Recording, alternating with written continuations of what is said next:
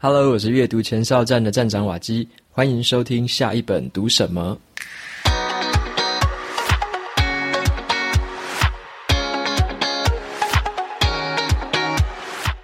今天要跟你介绍的这本书，书名叫做《心流》。心流这个词，可能很多人都已经听过了。它指的就是说，当我们全神贯注、投入在充满创造力的活动的时候，你感觉到的一种浑然忘我的感受。然后这个技巧。就是很多人可能会在运动的时候，或者是在可能有些人在阅读，或者你在做很专心做工作的时候，可能会体会到。然后这本书要讲的就是说这个背后的一些科学的根据，以及呢要怎么样让自己调整自己的生活步伐，让你很频繁的可以进入心流这个状态。然后在这集的节目里面，我就会先简单的介绍一下心流它背后的一些背景。然后我会跟你介绍作者在这本书里面提到进入心流的五个步骤，还有你可以采取的三个技巧。这些技巧你可以用来克服说你如果没办法进入心流的时候，你该怎么样调整自己的步伐，好让自己更容易进入心流的这个状态。我这篇分享的话会以写作为例子，好，因为我自己有在写部落格，然后我主要都是发表在阅读前哨站上面发表书评。然后还有一些读书心得，所以我用在写作的地方是非常多的。我也会用这个实际的范例来跟你分享，说我怎么样采取这些步骤进入到心流的状态。首先，我先介绍一下这本书的作者哦。这本书的作者是匈牙利的心理学者，他的名字很长哦，叫做米哈里·齐克森特·米海伊。好，这个很难念，所以大家都叫他米哈里而已。他主要的研究领域呢是叫做正向的心理学。然后他观察到一件事情哦，就是说那些卓越的艺术家啊，还有科学家，还有运动员，他们在进行那些活动的时候，都有一个很共同的特征，就是他们可以达到一个有意识的一个心流状态。所以呢，他就发现这些人的共同特征嘛，所以他就把这一些他多年来研究的成果归纳起来，然后发展出一套叫做心流的这个学术理论。然后他写这本书的目的，哈，就是为了要回答一个问题，就是说我们该怎么样去控制自己的意识？好，然后他还问一个问题，说我们怎么样建立秩序呢？让每一次的这种活动的经验都是一种享受。然后我们要怎么样让自己达到更深刻的状态？怎么样创造出更多的意义？然后这些问题，他回答这个问题的共同答案，其实就是说，在你的日常生活中呢，你如果可以重复而且有规律的进入心流的状态，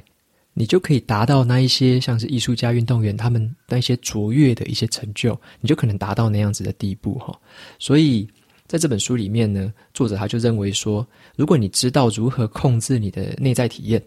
这些人就有可能更有能力去决定自己的人生品质。所以呢，当一个人进入心流的体验越来越多的时候，这个人就可以提升自己本身的幸福感。而且会加深自己对目标的坚持，而且会拥有更积极的心态。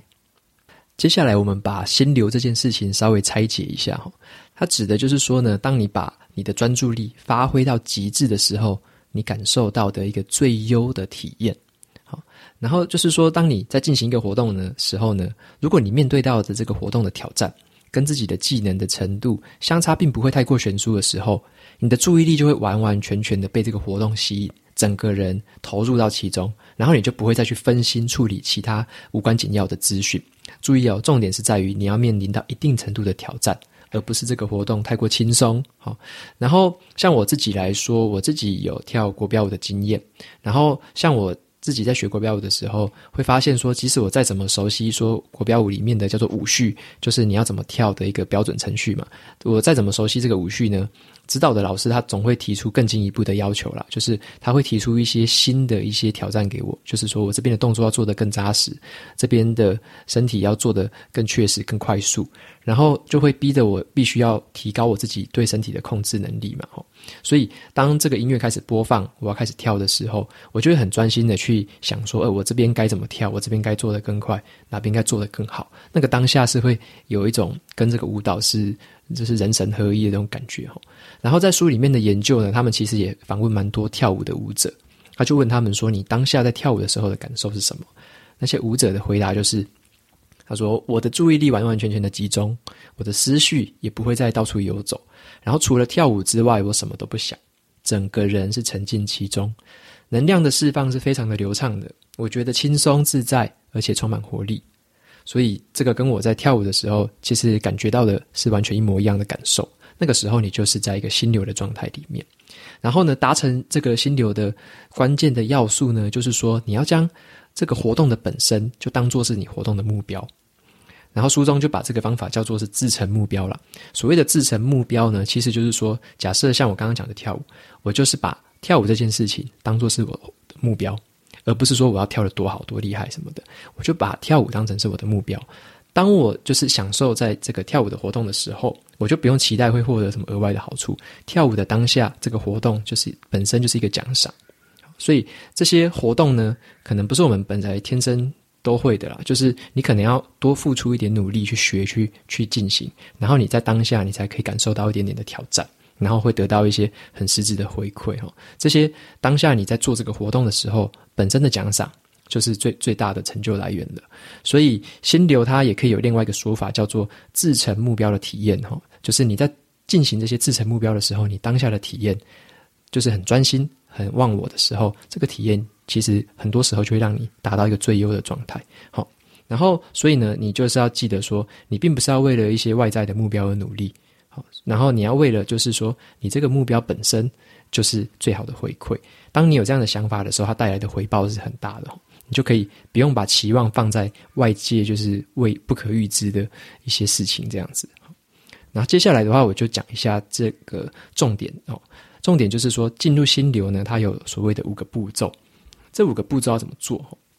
我就用我在写部落格文章的时候用这个写作的例子哈，搭配这个步骤来说明。首先，第一个步骤呢，就是你要挑选具有挑战性的一个活动，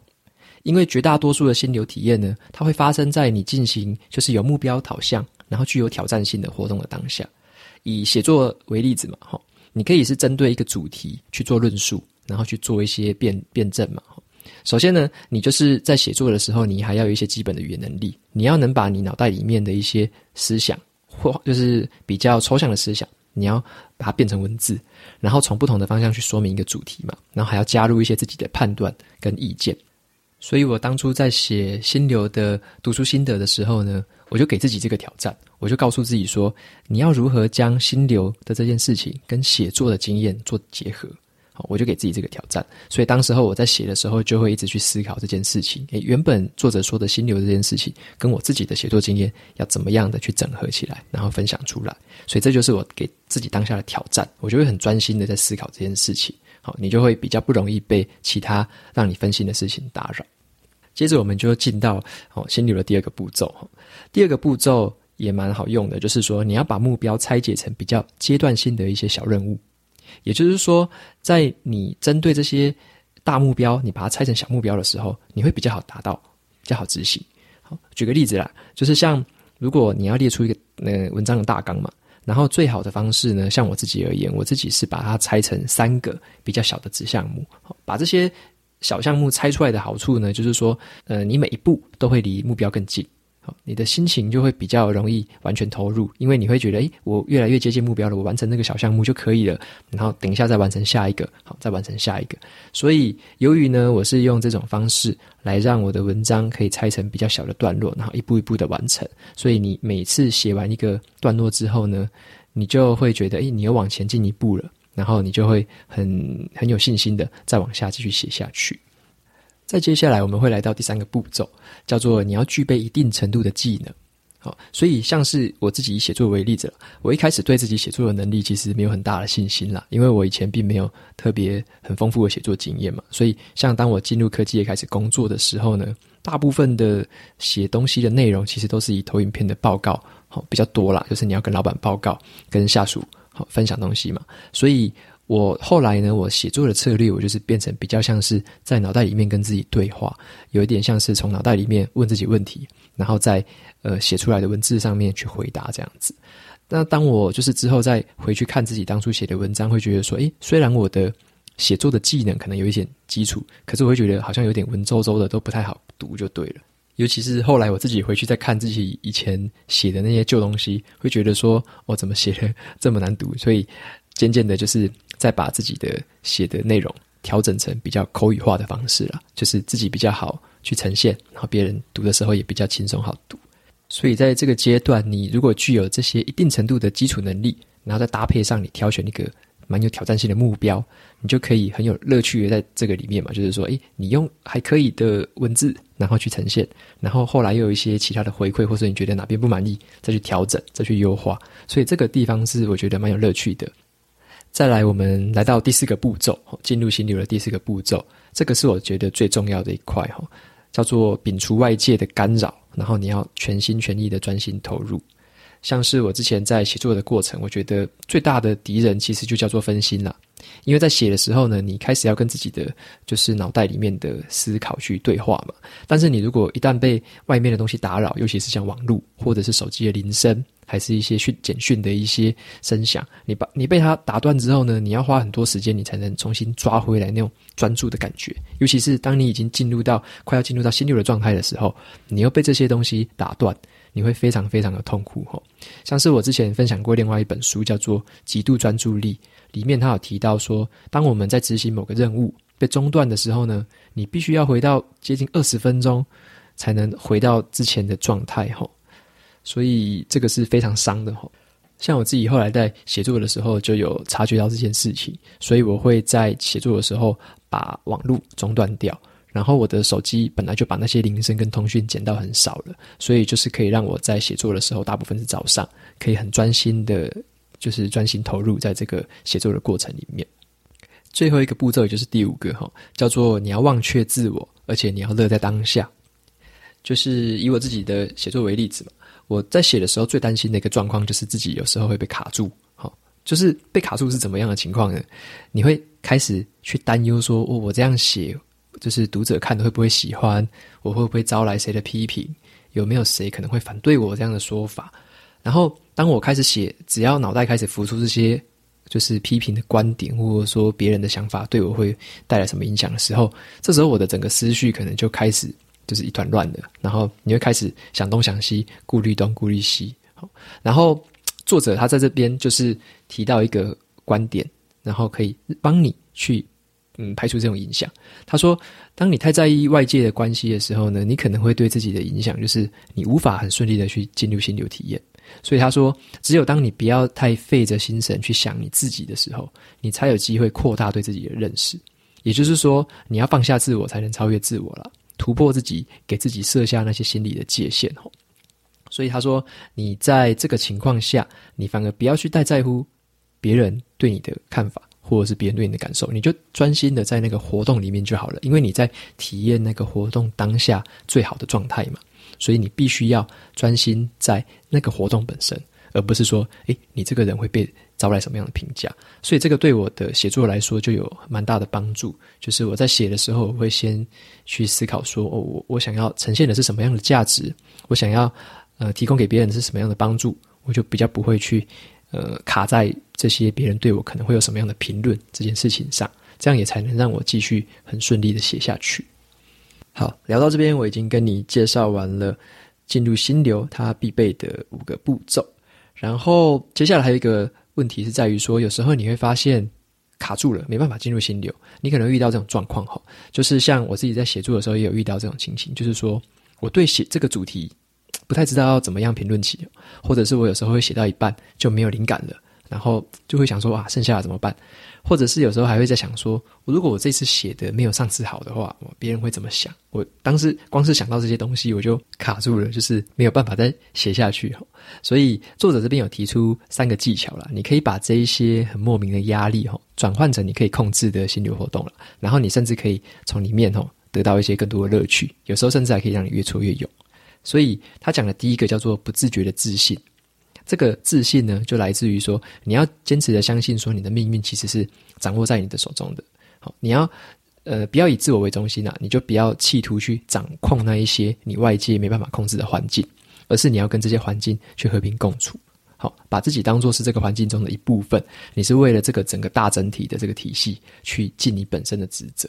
也就是说呢，假设说像我在写作的时候呢。我可能就要有一个心态，就是说我不要觉得说那些评论有什么样的了不起，然后我也不要觉得说那些我放弃掉我没有写的东西有什么可惜的，然后也不要去认为说自己是你写的东西这个领域的专家，都不要有这些很自以为的想法哈。所以反而你要有一个心态是说，你的自信来自于说你写这个东西的目的是为了更大的群体，你并不是去满足自己的期望或满足自己对自己的执着哈。你是去为了符合更大群体的效益，你是去为为了帮助更多的人才写这个东西的。所以，当你这样想的时候，你就会转换一下这个心境。然后，作者就讲到第二个技巧，叫做你接下来你就可以把这个焦点放在外界的世界。所谓的把焦点放在外界世界呢，就是说，延续刚刚讲的，你不要把这些精力花在说你只要满足自己的需求，满足这些社会外界对你的期望。好，这些都是聚焦在个人的目标而已啦，并不是聚焦在整个大整体的一个目标上面。所以，你先不要把目标聚集在自己身上。别人评断自己的那个方式，好，远比不上你自己可以提供出更多价值的这个重要性。所以，你可以提供给别人的价值，你你可以提供给别人的帮助是更重要的。好，别人对你的批评，反而我觉得是比较其次。所以在写作的过程中呢，我就会开始提醒说自己要以以以一些读者的那个观点来思考，说，诶，如果读者跟我之前有过同样的问题，我是不是也可以写出来，让他知道，说我遇到同样的问题的时候，我是怎么克服的？好，从里面呢，我学到了什么东西？好，在同样的情况下，我当时是用什么样的心境去度过的？所以我就会站在一个比较，呃。就是比较谦虚的立场，就是说，诶，我也曾经遇到这些问题，我也曾经这么不懂，这么不会，但是我因为可能看了某些书，有了某些经验，然后成长了，所以我把这些东西写出来就好了。好，并不是说每次写的都是最好或最厉害的专家，不太可能嘛。所以，当我有这样的心境的时候，我就可以更专心在当那个写作的活动当下。最后第三个技巧就是，你还是要寻找一些新的解决方式了。像是我那时候在写心流的读书心得的时候，我就有点卡住的地方，就是说，我认为我自己写的应该不会比作者讲的还要仔细嘛，也不会写的比作者讲的还要就是具体，或者说有像像他一样学术的背景这么严谨，所以我那时候觉得说，我不太可能做到这么专业的程度。但是呢，我就换一个方式想说，那我倒不如就。把这件事情分享心流的这件事情，去跟我的写作经验做一个结合。那这样子，除了我可以做出这样子对可能想要写作的人有帮助之外呢，还可以对这些本来就已经对写作有一些兴趣的人，可以去听听看，说，诶，我在写作的时候怎么样开始的？好，怎么样准备？然后有什么样的心态？这样子。所以，当我这样想的时候，我就又能让自己能够比较放手这写下去。以上三个技巧，就是你可以用来克服这些你如果没办法进入心流的时候，这些心理压力或者心理状态，你怎么样去克服的这些技巧哈。接下来的话，我就讲一下说，作者他总开始总结了哈，他就说你要找到一个贯穿一切的目标了，找到这个目标的时候呢，你就可以让你自己更容易的投入心流的状态。这个目标，他就称为叫做终极目标了。终极目标指的就是说，像他在书里面有提到一个目标阶层的概念。这个终极目标就是算是在最顶端的目标，就是你做这些所有的事情，你做所有的活动，你到底你的终极目标是什么？到底是你的热情呢，还是你的价值观？像我自己在另外一本书《恒毅》里面，就也有看到相同的概念呐，就是目标阶层这个概念。所以我就用这两本书的练习，稍微去做了一下这个目标阶层。之后呢，我就发现说，我的终极目标其实是为了传达阅读的美好。所以，传达阅读的美好是我自己经营部落格，甚至是经营 Podcast 这件事情的终极目标。然后，中间阶层的目标呢，就是你可以透过写作，或者是像我还透过录 Podcast 的方式去传达阅读的美好。所以，中间的这些目标，就是我用来呃实现我终极目标的这个工具，或者是说管道。然后底层的目标呢，就是比较偏一些技术上的东西了嘛。像是我自己的话，可能就底层的目标就是每天要读书嘛，然后每天要去思考，然后开始做一些笔记，然后把这些笔记做整理，甚至是学习怎么架网站，然后怎么经营，怎么架 Podcast，然后当把这些东西当成是你的底层的目标，你就会有一个有点像三角形金字塔的概念，你就会知道说你的终极目标到底是什么。你做底下这些事情、这些活动到底是为了什么？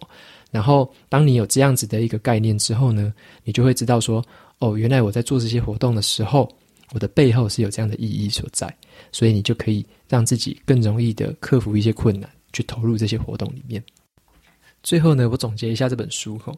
我认为刚刚除了讲到心流的那些步骤，还有一些克服问题的技巧之外呢，我觉得读这本书的时候，我觉得有一个缺点啦，它很像是在前，就是在前半部啊，你就会感觉它好像是把很几百页的这种学术期刊呐，吼。集结成册，哦，看得出来作者已经很努力的把这些期刊的内容转成你可以接受的语言。可是呢，它里面还是充满了非常多的人名，还有什么文献的出处啊，很多专业的学术用语，像是有什么叫做精神灾哦，还有什么复杂性，还有什么其他的名词我就没有记了啦，因为有点太复杂了。它这些东西就是有点太学术，所以我读完之后这些术语我其实都忘得差不多了。但是很重要的是，他讲这些步骤。跟他讲的这些心态，其实是让我记忆深刻的，也就是我今天跟你分享的这些内容。所以他传达这些讯息，就是告诉你说，其实你要进入心流，最重要就是从你的心灵层面开始改变嘛。然后当你做出了这些心态上的改变，最重要的一步就是你真正要去采取行动。好，并不是说你光是在那边想，你就可以进入心流的状态。大部分的心流状态都是在你真正采取行动的时候。好，就是例如你写作。或者是你去阅读，还有你可能会做一些运动，甚至是你在工作的时候可能要写程式嘛。当你真正在做这些行动的时候呢，你才能够让你的身体跟心灵合一，进入到这种浑然忘我的感受的状态。所以，如果我要对想要写作的那个朋友有什么建议的话，其实就是很简单，你不要犹豫太多，开始写就对了。采取刚刚的步骤，开始写吧。好，谈到这边已经快要进到节目的尾声哈。那照惯例，我来看一下我们的评论里面有什么样的留言。有一个是叫做 AKIJI 的朋友，他说：“谢谢瓦基，很开心听到瓦基开了 Podcast，让我开车的时候又多多了一个节目好听。然后节目整体的节奏很流畅，内容很丰富，重点是瓦基的声音也太好听了吧？其实我一直觉得我的声音。”蛮不习惯的啦，所以我自己的话是不太敢听我自己的声音哦。我在剪辑的时候，其实听起来是有点害羞了。然后另外一个朋友 Eva 零一二八一九八五，他也留言说：“哦，听到声音就直接订阅了，声音很有磁性哦。我喜欢阅读，起床的一小时很重要，很喜欢。磁性这个应该是见仁见智啊，像我是很很向往那种。”就是低沉的 DJ 嗓音，可是自己好像不是。不过没关系，如果你喜欢的话，那真的非常感谢你。然后再来的话是 Weber 零零四，他说大力推荐，很喜欢 Podcast 的内容。更让我惊喜的是，发现了阅读前哨站这个部落格，就很像爱书人的宝库一样，有很多宝藏可以挖。所以，诶，这边的确是蛮推荐我自己的。阅读前哨站部落格里面是文字版的，可是我是把每一篇书评还有心得都整理得蛮详细的，所以有兴趣的话，你也可以到阅读前哨站去看，里面应该有很多对你有帮助的内容。那么再来的话是书柜爆炸二团橘色皮皮的留言，他说五星追捧瓦基尼的文章一直都很棒，质量超高，期待你的 Episode Seven。好，先瞎停一波哈，感谢你，感谢你的支持。那再来今天的最后一个留言哈。这个留言是 Rain by，好，他说及早发现这个频道是我的幸运。他说瓦基，我听了你的第一集，想问你每天有固定的时间来看 YouTube 吗？最近我发现花越来越多时间看 YouTube，平均每天一点二点五个小时，感觉不太好。另外还要请问你使用的阅读器是什么品牌？呃，这个阅读器应该是指阅电子阅读器，所以电子阅读器我在下一集节目再来回答好了。那我今天讲一下 YouTube 的部分。我自己 YouTube 每天看的话，我只有看瑜伽的频道。就是有在 follow 我的读者应该会发现，说我有在早上起床之后做半小时瑜伽的习惯。好，我就会看 YouTube 频道，看我固定 follow 的一个 YouTuber。那那个频道叫做 Boho Beautiful，然后它的英文拼音是 B O H O Beautiful 这样子，所以你可以去找这个频道，还不错。那我自己是比较没有在看娱乐性的频道啦，所以我自己晚上或其他时间其实是很少看。我看 YouTube 是比较有目的性的啦，例如说我可能要学某个东西，像我最近比较常看的就是可能学某个网站架设的技巧，或者是某个电子报设定流程的方式，我会去找比较有目的性的。我看这个东西是觉得它比较像一个教学的平台啦，比较不是让我娱乐打发时间的东西这样子。OK，以上是今天的读者留言回复哈，到这边进入到了尾声。如果你喜欢今天的内容，我分享的东西对你也有帮助的话，欢迎你追踪下一本读什么，也到 Apple Podcast 上面帮我留下五星评论，推荐给其他可能也有需要的读者。我每周也会在阅读前哨站的部落格还有 FB 粉专上面分享一篇文字版的读书心得，喜欢的朋友不要忘了去追踪跟订阅电子报，这是对我最好的支持。好的，下一本读什么？我们下次见，拜拜。